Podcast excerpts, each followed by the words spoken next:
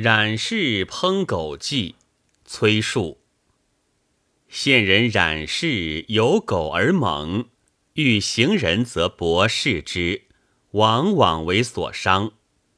伤则主人公义谢罪，出财救疗之，如是者硕矣。冉氏以是颇患苦狗，然以其猛也，未忍杀。孤治之。刘卫东谓余曰：“余常夜归，取家门里许，群狗吟吟吠，冉氏狗亦迎而吠焉。余以柳枝横扫之，群狗皆远离，独冉氏狗颈前欲相搏，击伤者硕矣。”与且斗且行，过冉氏门而东，且数十五，狗乃止。当是时，身背甚，幸狗渐远，起道旁良久，驶去。狗犹望而废也。既归，念此良狗也，借另有仇盗夜往劫之。狗拒门而视，虽数人能入咫尺地哉？闻冉氏颇患苦此狗，但若遇之于世，必主之使误杀。此狗累千金不可得也。居数日，冉氏之邻至，问其狗曰：“烹之矣。”惊而结其故，曰：“日者冉氏有道，主人觉之。呼二子起操谢，共逐之。道惊而遁。主人以狗之不吠也，呼之不应，便所之无有也。将寝，闻卧床下若有微息者，逐之。”则狗也，蜷曲蹲伏，不敢少转侧，垂头闭目，若唯恐人之闻其声息也。主人曰：“昔吾相之隐忍而不杀之者，为其有仓促一旦之用也。吾知其薄行人则勇，而见道则怯乎哉？”以是故，遂烹之也。嗟乎！天下之勇于博人而怯于见贼者，岂独此狗也哉？今夫市井无赖之徒，平居使气，暴横闾里间，或篡名献虚，或寄身营卒，武文弱，凌良诺，行于世。人皆摇臂之，怒则呼其群，持械还啄之，一方莫敢谁何？若壮士然，一旦有小劫道，使之持兵杖入府械防守，不下百数十人，忽救马夜惊，以为贼至，手颤颤，拔刀不能出鞘，幸而出。有阵阵相击有声，发火气，再四皆不然。闻将出数地，去贼上数百里，俱家仅一二射，则豪气别父母妻子，恐不复相见。其阵惧如此，故曰：勇于私斗而怯于攻战。又昔独惯于狗而烹之，喜过矣。虽然，畜猫者欲其捕鼠也，畜狗者欲其防盗也。苟其直之不举，此故无所用矣。况义之以示人，庸可留乎？石勒欲杀石虎，其母曰。快牛为毒，多能破车，汝小忍之。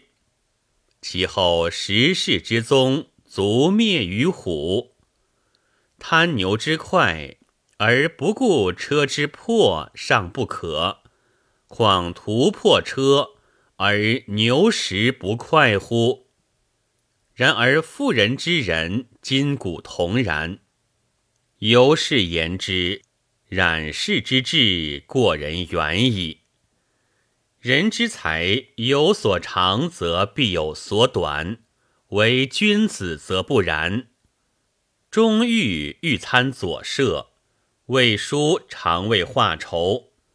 后遇朋人不足，以书满数，发无不中，举作愕然。于大有与人言，循循若如生。即提伏鼓立军门。勇气百倍，战无不克者。若此者，故不可多得也。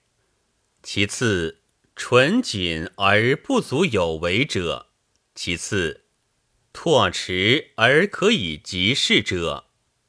若但能害人而不足济事，则苟而已矣。虽然。吾又常闻某事有狗，敬业不废，废则主人之有道志，是狗亦有过人者。然则博士行人而不遇贼，虽在狗，亦下焉者矣。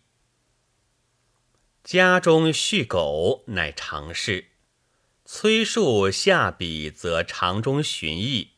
然是狗猛，遇行人则咬，伤人后，主人竟公义谢罪，出钱救疗。一而再，再而三，虽苦不堪言，却甘心受累，不忍杀之。这种患而忍之的矛盾心理，表明狗因其猛而存，冉氏因狗猛而息之。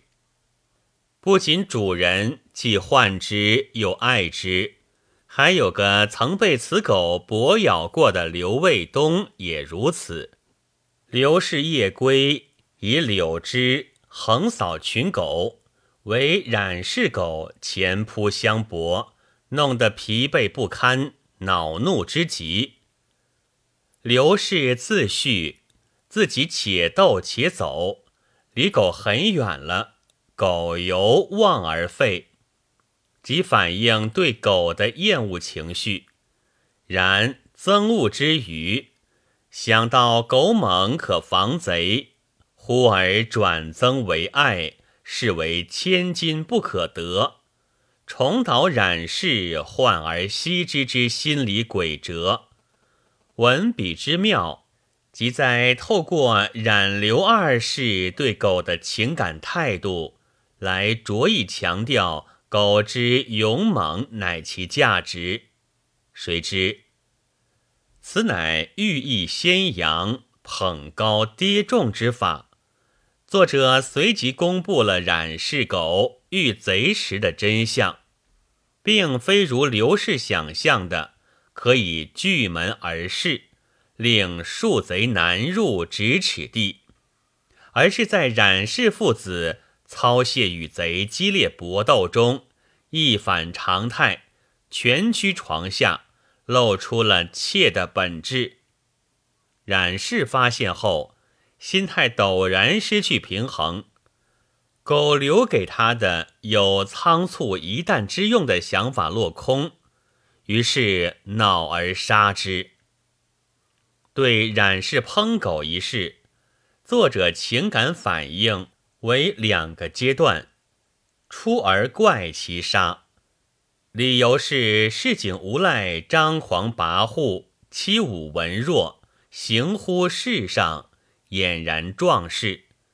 然用之手斧械出数地，则战战栗栗，丧魂失魄。此种人勇于私斗，而怯于攻战，与薄行人则勇。见贼则怯的冉氏狗何其相像？为何对前者视若不见、麻木不仁，而独对后者严厉成杀？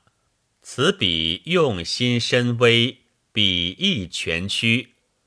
怪其杀狗，实则怪其不杀世上类狗之人。看似为被烹之狗回护，然笔的册封已对社会怂恿无赖之徒的现象深深的划了一刀。当然，这么说并不等于作者的怪其杀。就没有一点真实的心理依据，因作者把染氏之狗与市井无赖做类比，其情感倾向是有细微区分的。对市井无赖，显然投之以深恶痛绝的喜剧性讽刺；对染氏狗，似乎虽增其世人惧贼有害无益。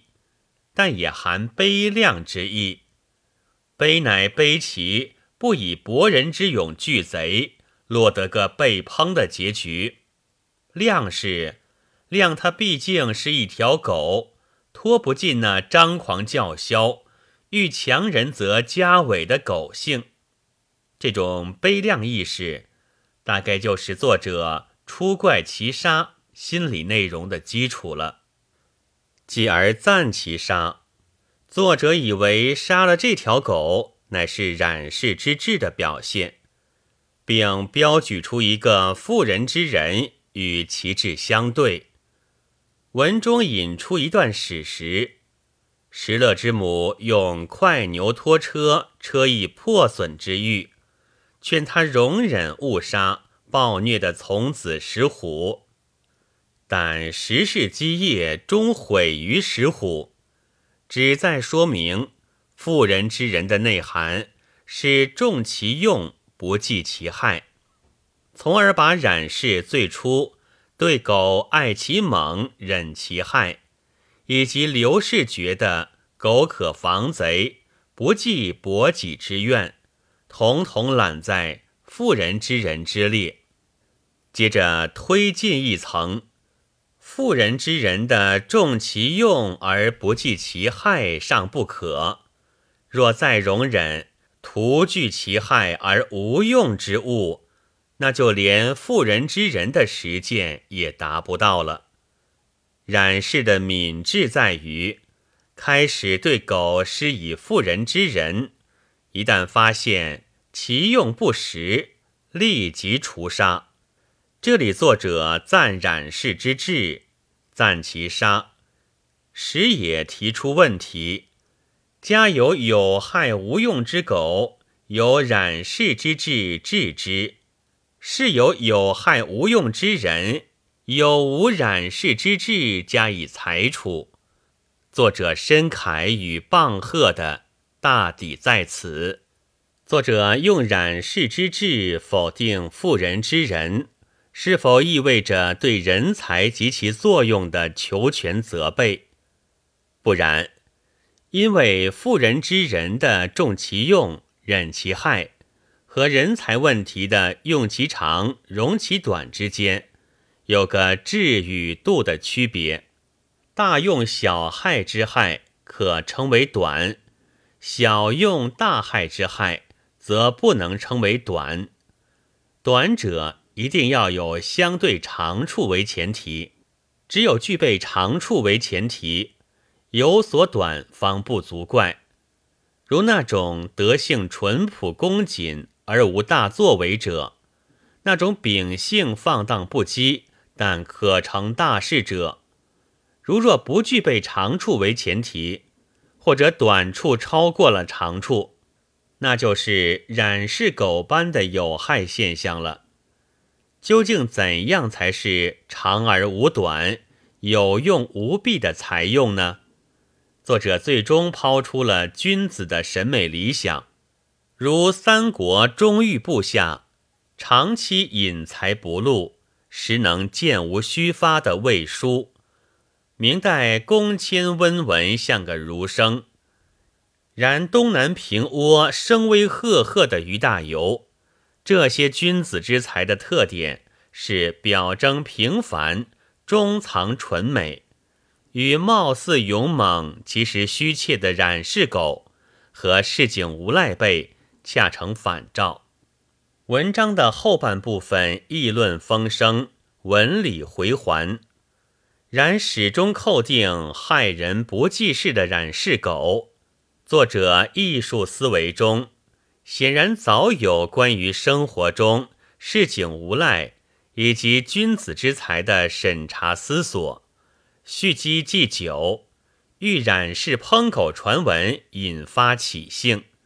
于是产生了丰富的意念和思理。本文作者王正，朗读：白云出岫。